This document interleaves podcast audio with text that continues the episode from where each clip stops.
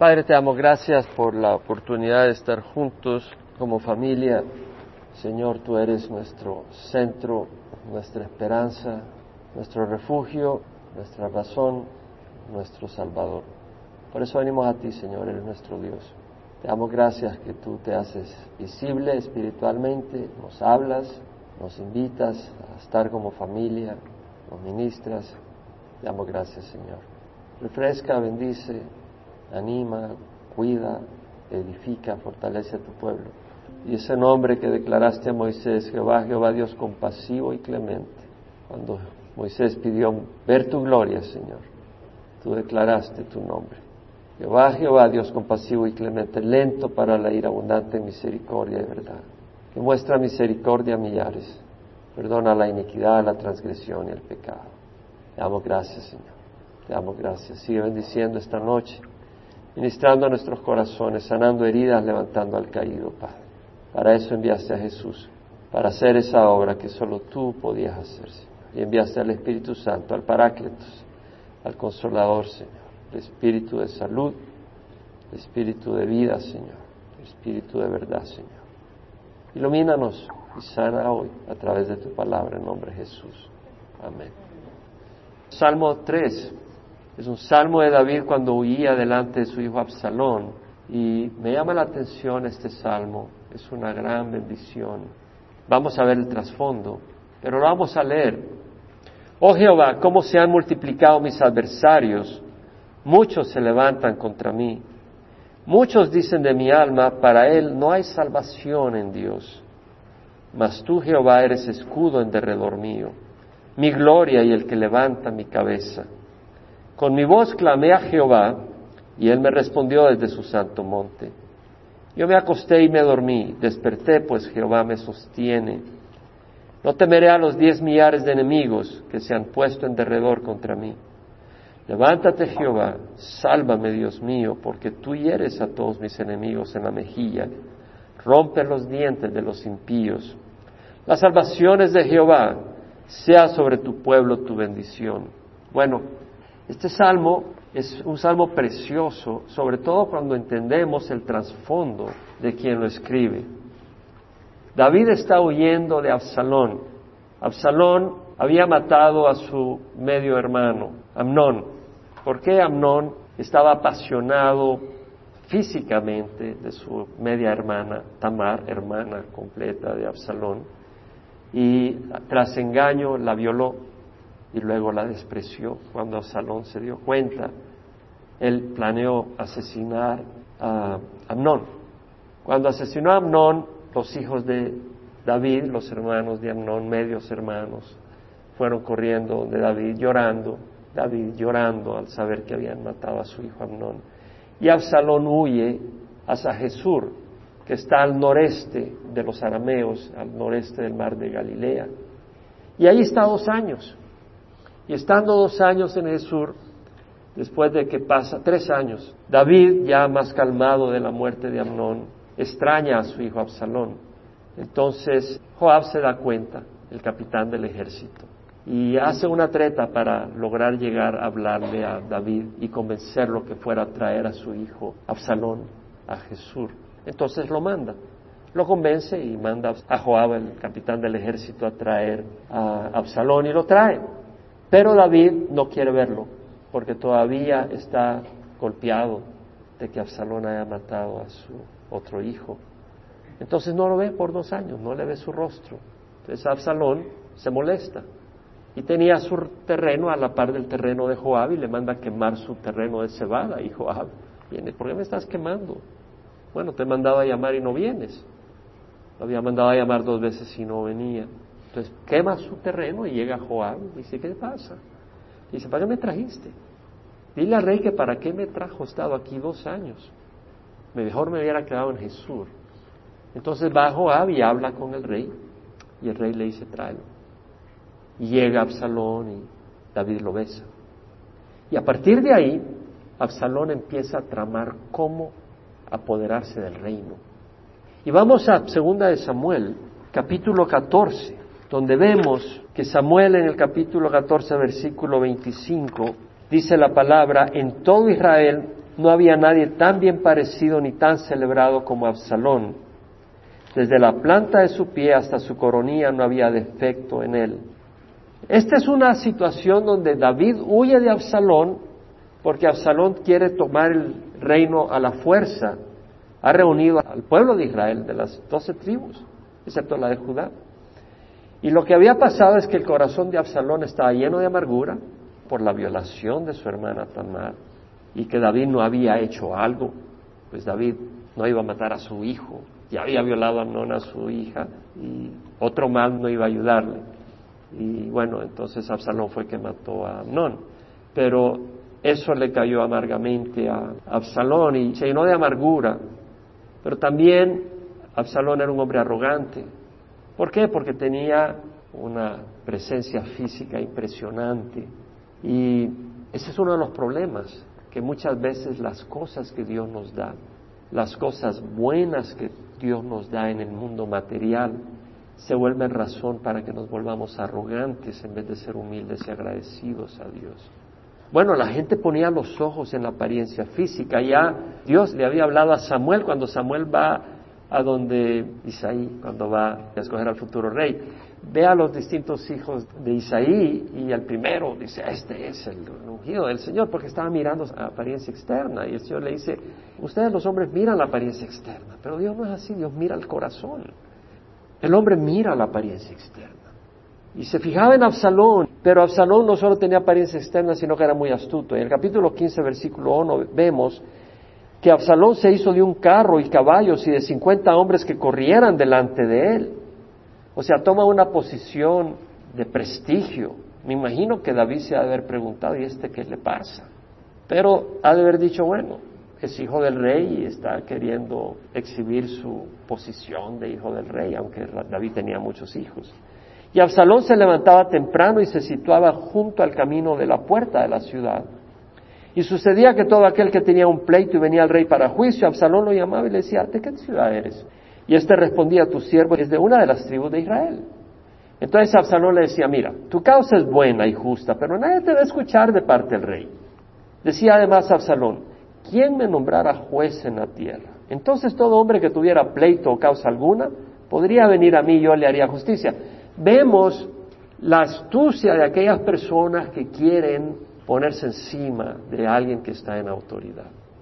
Y la astucia es llegar a las personas con mucho tacto, con mucha suavidad y ofrecerles algo bonito, ofrecerles algo mejor, hacerles ver que la persona en autoridad no tiene la capacidad para ayudarles a ellos, pero que ellos tienen ese tacto, esa preocupación. Es una hipocresía.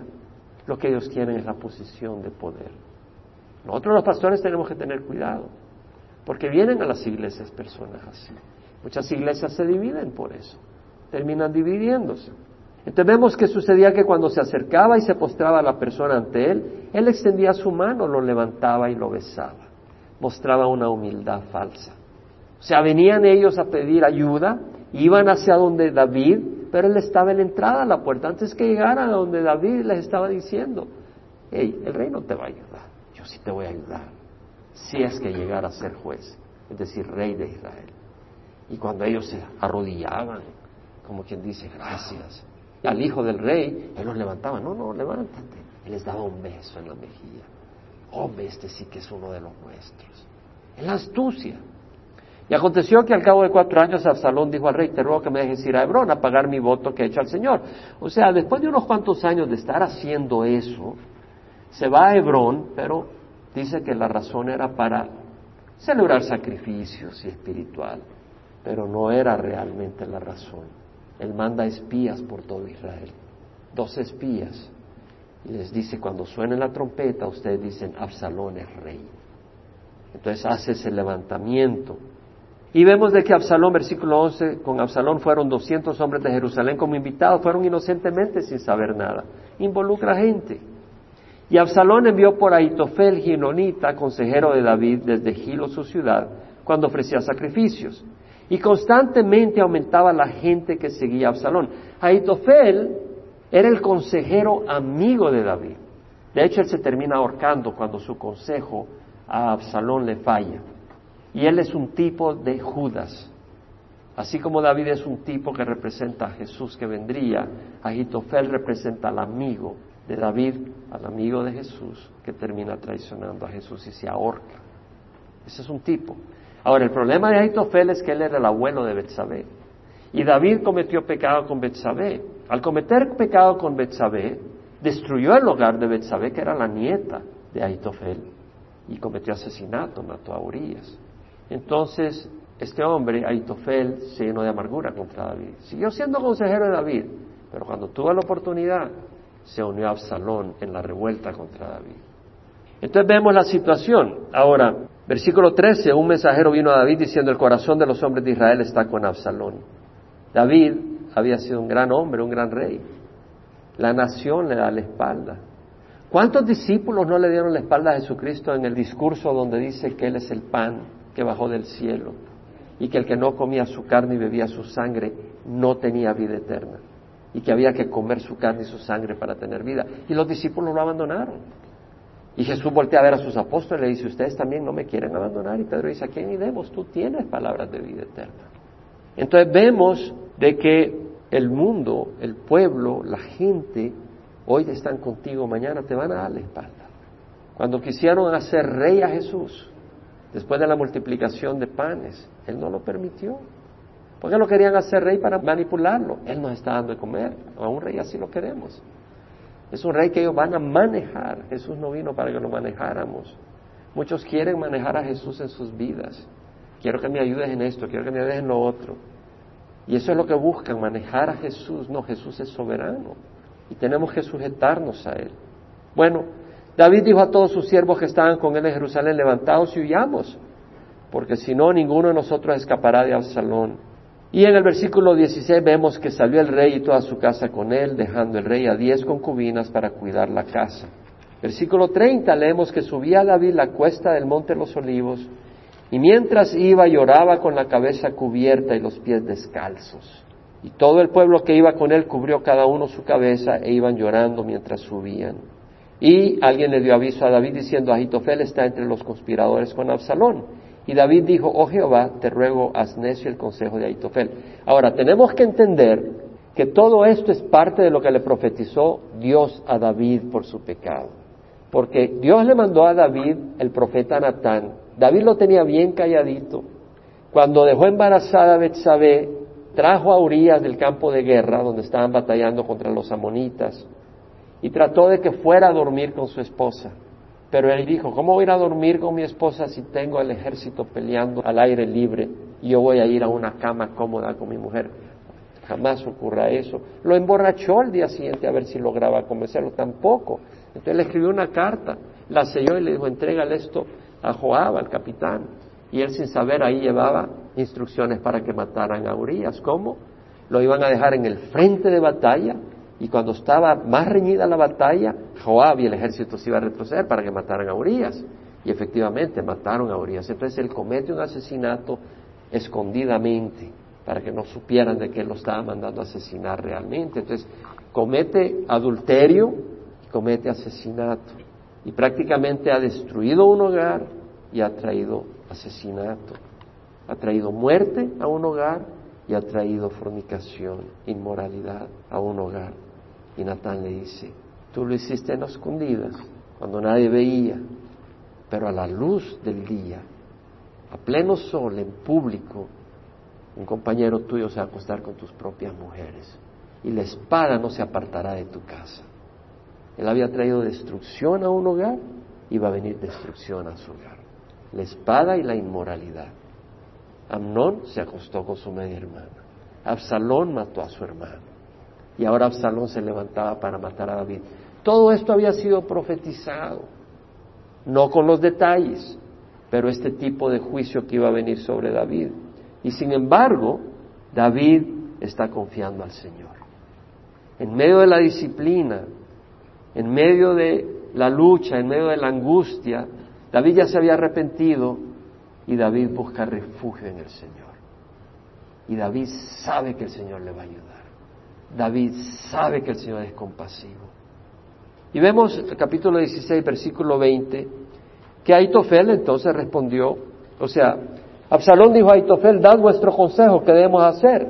Y Aitofel respondió a Absalón y le dice, llégate a las concubinas de tu padre, a quienes él ha dejado para guardar la casa. Entonces todo Israel sabrá que te has hecho Dios a tu padre, y las manos de todos los que están contigo se fortalecerán. Levantaron pues para Absalón una tienda en el terrado, y Absalón se llevó a las concubinas de su padre a la vista de todo Israel. Vemos que se cumple. Literalmente su propio hijo se acuesta con sus concubinas en el terrado de la casa a vista de todo el mundo. En el capítulo 17 vemos entonces a Itofel, el consejero de David, que se pasa al lado de Absalón y da consejo qué hacer, dice. A Itofel le dice a Absalón, te ruego que me dejes escoger doce mil hombres, y esta noche me levantaré y perseguiré a David, caeré sobre él cuando está cansado y fatigado, le infundiré terror y huirá a todo el pueblo que está con él entonces e heriré al rey solamente, es decir, lo mataré. Ese es el consejo que da Aitofel. Aitofel se lanza contra David. Y haré volver a ti todo el pueblo. El regreso de todos depende del hombre a quien buscas. O sea, si matas a David, ya todo se va a acabar y el pueblo va a regresar a ti. Y el plan agradó a Absalón. El asesinato de su propio padre le agradó a Absalón. Era un hombre lleno de amargura, levantó su mano contra su propio padre. Pero ahí estaba Usai. Usai era amigo de David y quería acompañar a David cuando él estaba huyendo. Y David le dice, no, vete donde Absalón y ofrécetele como amigo y dale un consejo malo para que tú me ayudes. Entonces Usai va como consejero. Entonces Absalón dice, bueno, ya oímos a Itofel, ahora escuchemos a Usai. Y en el versículo 11, Usai dice, yo aconsejo que todo Israel se reúna contigo desde Dan hasta Berseba, abundantes como la arena que está a la orilla del mar y que tú personalmente vayas al combate. Bueno, la idea es de que al ir todo ese grupo de gente, iban a poder matar a David fácilmente, que de otra manera no iban a poder. Esa era una estrategia engañosa de Usai para atrapar a Absalón, porque David era un hombre de guerra. Y en la guerra, David con sus hombres bien han podido realmente atacar y defenderse bien. Así que Absalón y los hombres, sin embargo, creyeron el consejo de Usai. ¿Por qué? Porque Dios hizo que creyeran ese consejo. Eso lo leemos en el versículo 14. En la segunda parte dice, Jehová había ordenado que se frustrara el buen consejo de Aitofel para que Jehová trajera calamidad sobre Absalón. O sea, Dios se mete en los negocios de la gente. Él hace que la gente abrace algunas cosas y deje de creer en algunas cosas. Dios se mete, Dios tiene un poder para frustrar los planes de los hombres, Dios está activo.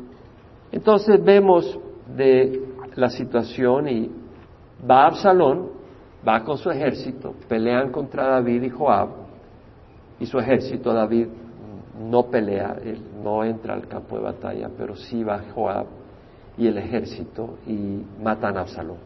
Entonces, es en ese trasfondo que leemos el Salmo 3. Oh Jehová, cómo se han multiplicado mis adversarios, muchos se levantan contra mí.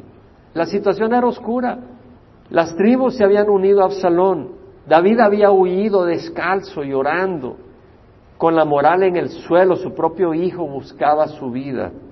David huía sin esperanza humana, pero David entendía que todo eso le había venido por su pecado con Betsabé.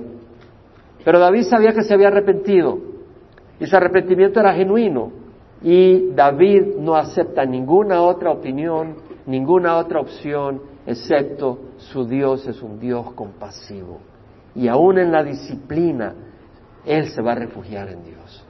David conocía a Dios mucho más de lo que nosotros le conocemos. Porque muchos de nosotros hubiéramos dicho, ni modo, si yo pequé y esto me está viniendo por el juicio de Dios.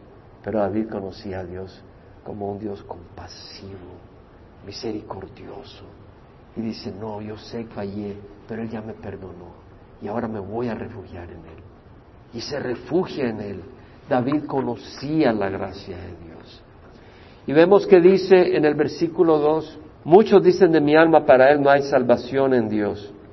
Pero no le importaba la opinión de la gente él sabía quién era su Dios, en quien buscaba refugio. Y en el versículo 3 dice, mas tú Jehová eres escudo en derredor mío, mi gloria y el que levanta mi cabeza. En Isaías 30, 15 leemos, así dice Jehová, así dice el Señor Jehová, el Santo de Israel, en arrepentimiento y reposo seréis salvo. En quietud y en confianza está vuestro poder. En arrepentimiento y en reposo seréis salvo. En quietud y en confianza está vuestro poder. No estés volteando a ver a tus fallas. Confía en el Señor.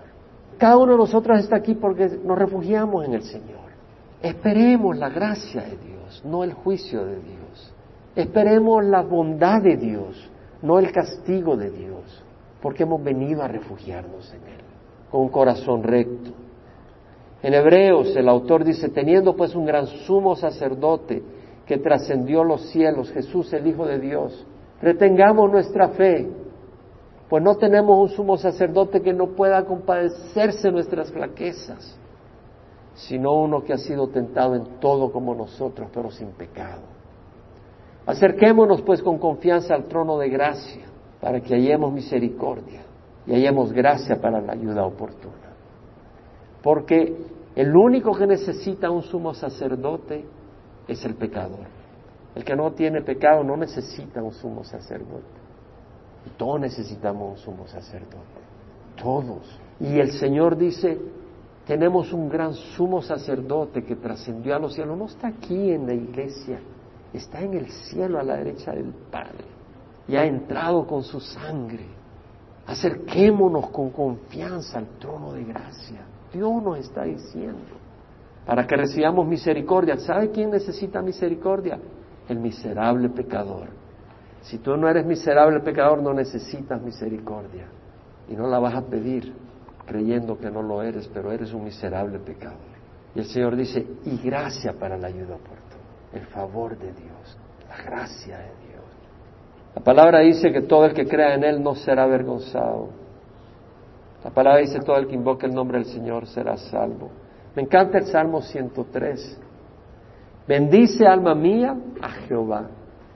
¿Quién lo escribió? David. Bendice alma mía a Jehová y bendiga todo mi ser su santo nombre. Bendice alma mía a Jehová y no olvides ninguno de sus beneficios. Él es el que perdona todas tus iniquidades. Él es el que sana todas tus enfermedades. El que te corona de bondad y de compasión. El que colma de bienes tus años para que tu juventud se renueve como el águila. Clemente y compasivo es Jehová, lento para la ira y grande en misericordia. No nos ha tratado según nuestros pecados y nos ha pagado conforme a nuestras iniquidades. Como el oriente está lejos del occidente, hacia lejos de nosotros nuestras transgresiones. Como el cielo está más alto que la tierra, así es de grande su misericordia para los que le temen. Como un padre se compadece de sus hijos, así se compadece Jehová de los que le temen porque Él sabe de qué estamos hechos.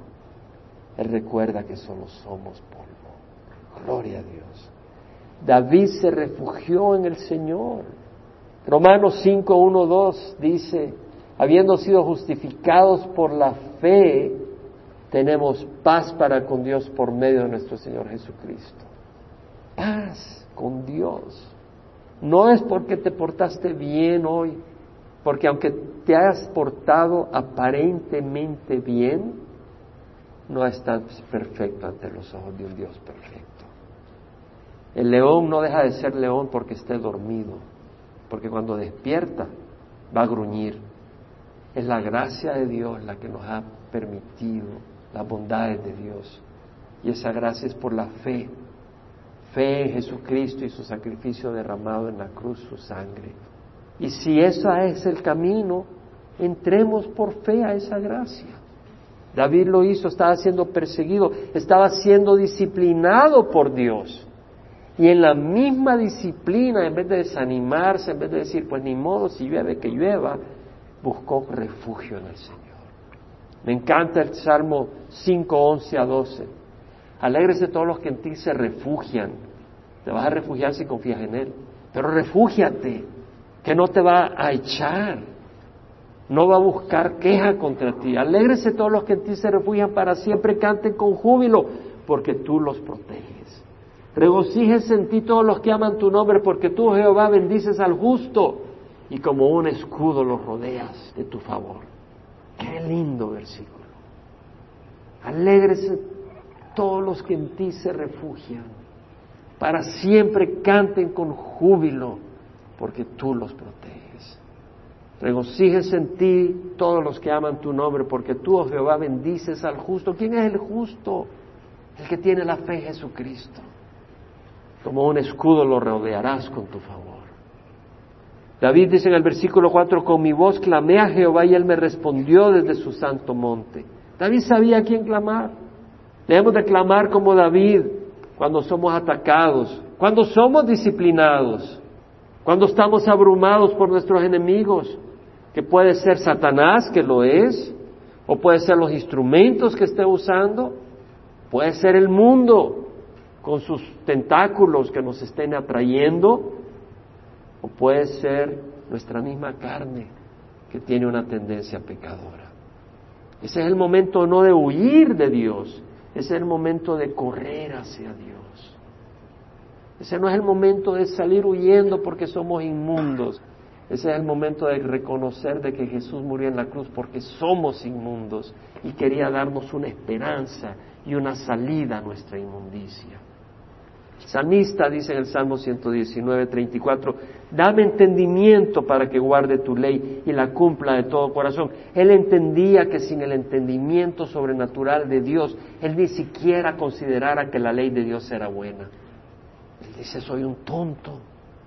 Dame entendimiento para saber que tu ley es buena. Él reconoce, él se quita la pantalla de apariencia ante Dios. Dice, Señor, ni siquiera sé si tu ley es buena si tú no me das entendimiento. En el Salmo 119, 36 al 37 dice, inclina mi corazón a tus testimonios y no a la ganancia deshonesta. Aparta mis ojos de mirar la vanidad y vivifícame en tus caminos. Hay una sección de Isaías, lo he meditado y me llama la atención, dice, lavaos, limpiaos, apartad la maldad de vuestras obras de delante de mí cesad de hacer el mal, aprended a hacer el bien, buscad la justicia, defended al huérfano, abogad por la viuda. Me llama la atención que dice, lavaos, limpiaos, apartad la maldad de vuestras obras delante de mí, cesad de hacer el mal. ¿Por qué tenemos una tendencia? O nos enojamos, o nos resentimos, o hacemos lo que no debemos, dice, cesad de hacer el mal. Hay que parar porque vas ya en camino. Y luego dice, aprended a hacer el bien. Qué interesante. El mal fluye, hay que parar. El bien hay que aprenderlo porque no nace de nosotros. Y luego dice, buscar la rectitud, porque hay que buscarla, porque no está disponible así nomás. Hay que buscarla. Y esa rectitud está en Jesús, y su palabra y su espíritu, que nos va haciendo rectos y nos va iluminando. Y dice el Salmo 3.5, yo me acosté y me dormí, desperté pues Jehová me sostiene. David sabía que si él se dormía y se levantaba era porque Dios lo sostenía. Dios tiene al universo en sus manos. En Hebreos capítulo 1, versículo 1 al 3 dice, Dios habiendo hablado hace mucho tiempo, en muchas ocasiones y de muchas maneras a los padres por los profetas, en estos últimos días nos ha hablado por su Hijo, por medio de quien hizo el universo y a quien constituyó heredero de todas las cosas. Él es el resplandor de su gloria y la representación exacta de su naturaleza y sostiene todas las cosas por la palabra de su poder. Sostiene todas las cosas. Es una acción, es una posición de actividad continua. El universo, si Dios no lo sostiene, se desintegra. ¿Sabías eso? Los científicos no entienden por qué las galaxias están integradas y piensan que hay una materia negra, materia oscura que integra las galaxias. Los protones dentro del núcleo se repelen porque son positivos, pero hay una fuerza nuclear que los detiene. No saben qué es eso. El Señor sosteniendo todo con su poder. En el momento que suelte se desintegra todo y Dios sostiene nuestras vidas activamente. Cada átomo del universo está en sus manos, figurativamente hablando. En Mateo el Señor dice, no temáis a los que matan al cuerpo, pero no pueden matar el alma. Temed más bien aquel que puede hacer perecer tanto el alma como el cuerpo en el infierno. En otras palabras, si estamos en luchas, las luchas que nos deben de preocupar más son las espirituales, aquellas que pueden hacernos tropezar y botarnos y descarrilarnos del camino. Pero el Señor nos ama y Él está ahí por nosotros, no para juzgarnos, pero para ayudarnos. El Señor dice, no se venden dos pajarillos por un cuarto, y sin embargo ni uno de ellos cae a tierra sin permitirlo vuestros padres, y hasta los cabellos de vuestra cabeza están todos contados. Por tanto, no temáis, dice el Señor, porque vosotros valéis más que muchos pajarillos. Si un pajarillo no puede caer a tierra, ¿usted cree que Jesús estaba exagerando? Jesús estaba diciendo la verdad. Un pajarillo no cae a tierra si el Padre no lo permite. Quiere decir que nosotros no nos podemos enfermar si el Padre no nos permite.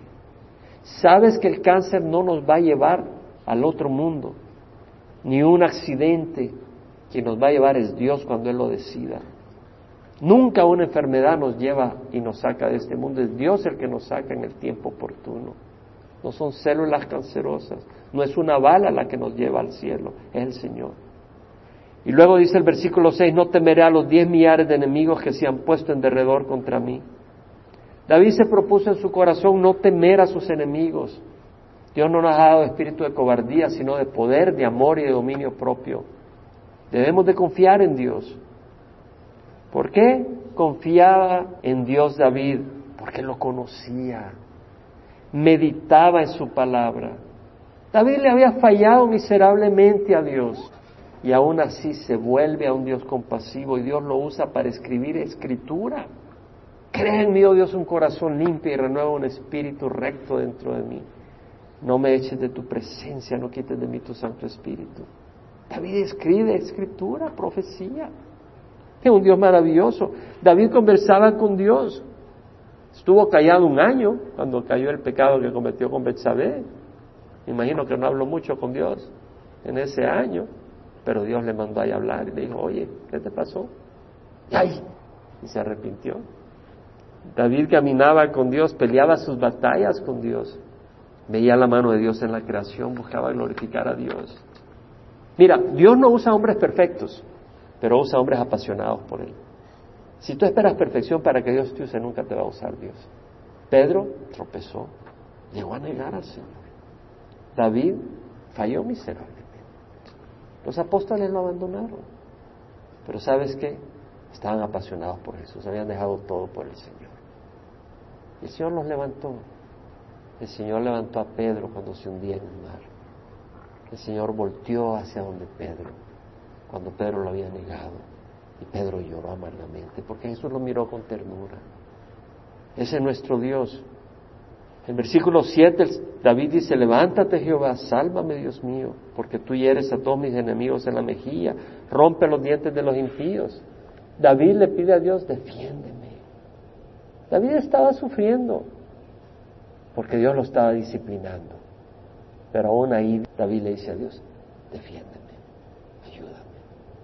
El versículo último, las salvaciones de Jehová, sea sobre tu pueblo tu bendición. ¿Qué está diciendo David? David confiaba en Dios, no en sus propias astucias, no en su propio esfuerzo. Algunos confían en carros y otros en caballos. Nosotros en el nombre de Jehová nuestro Dios confiaremos. Ellos se doblegaron y cayeron, mas nosotros nos hemos levantado y nos mantenemos en pie, dice el salmista. Las salvaciones de Jehová todo el que es nacido de Dios vence al mundo. Y esta es la victoria que ha vencido al mundo, nuestra fe. Jamás dice nuestra rectitud, nuestra fe. ¿Sabes quién es el recto? El que es guardado por el Señor. El único que puede caminar rectamente es el que es guardado por el Señor. ¿Y sabes cuándo vas a ser guardado por el Señor? Cuando te abandones a sus brazos y reconozcas que tú y yo somos miserables pecadores y que necesitamos que nos guarde el Señor. Y nos lanzamos en sus brazos. El Señor nos guarda. Alzaré mis ojos a los montes, ¿de dónde vendrá mi socorro? Mi socorro viene de Jehová que hizo los cielos y la tierra. No permitirá que tu pie resbale ni se adormecerá el que te guarda. Y aquí no se adormecerá ni dormirá el que guarda a Israel. Jehová es tu guardador, Jehová es tu sombra tu mano derecha. El sol no te herirá de día ni la luna de noche. Jehová te protegerá de todo mal. Él guardará tu alma. Jehová guardará tu salida y tu entrada de ahora y para siempre. Y David finalmente dice, sea sobre tu pueblo tu bendición. David se preocupaba por el pueblo de Dios. David amaba al pueblo de Dios. Nosotros amamos la iglesia. Padre, te damos gracias porque eres un Dios compasivo y clemente, lento para la ira y grande en misericordia. Gracias porque aún en la disciplina que tú usas para corregir y traer un temor santo, aún en la disciplina, tú te compadeces de los tuyos, Señor. Aún en la disciplina tú retiras tu brazo disciplinador, Señor. Eres un Dios compasivo. No nos has dado según nuestros pecados, ni nos has pagado conforme a nuestras iniquidades, Señor. Padre, te damos gracias.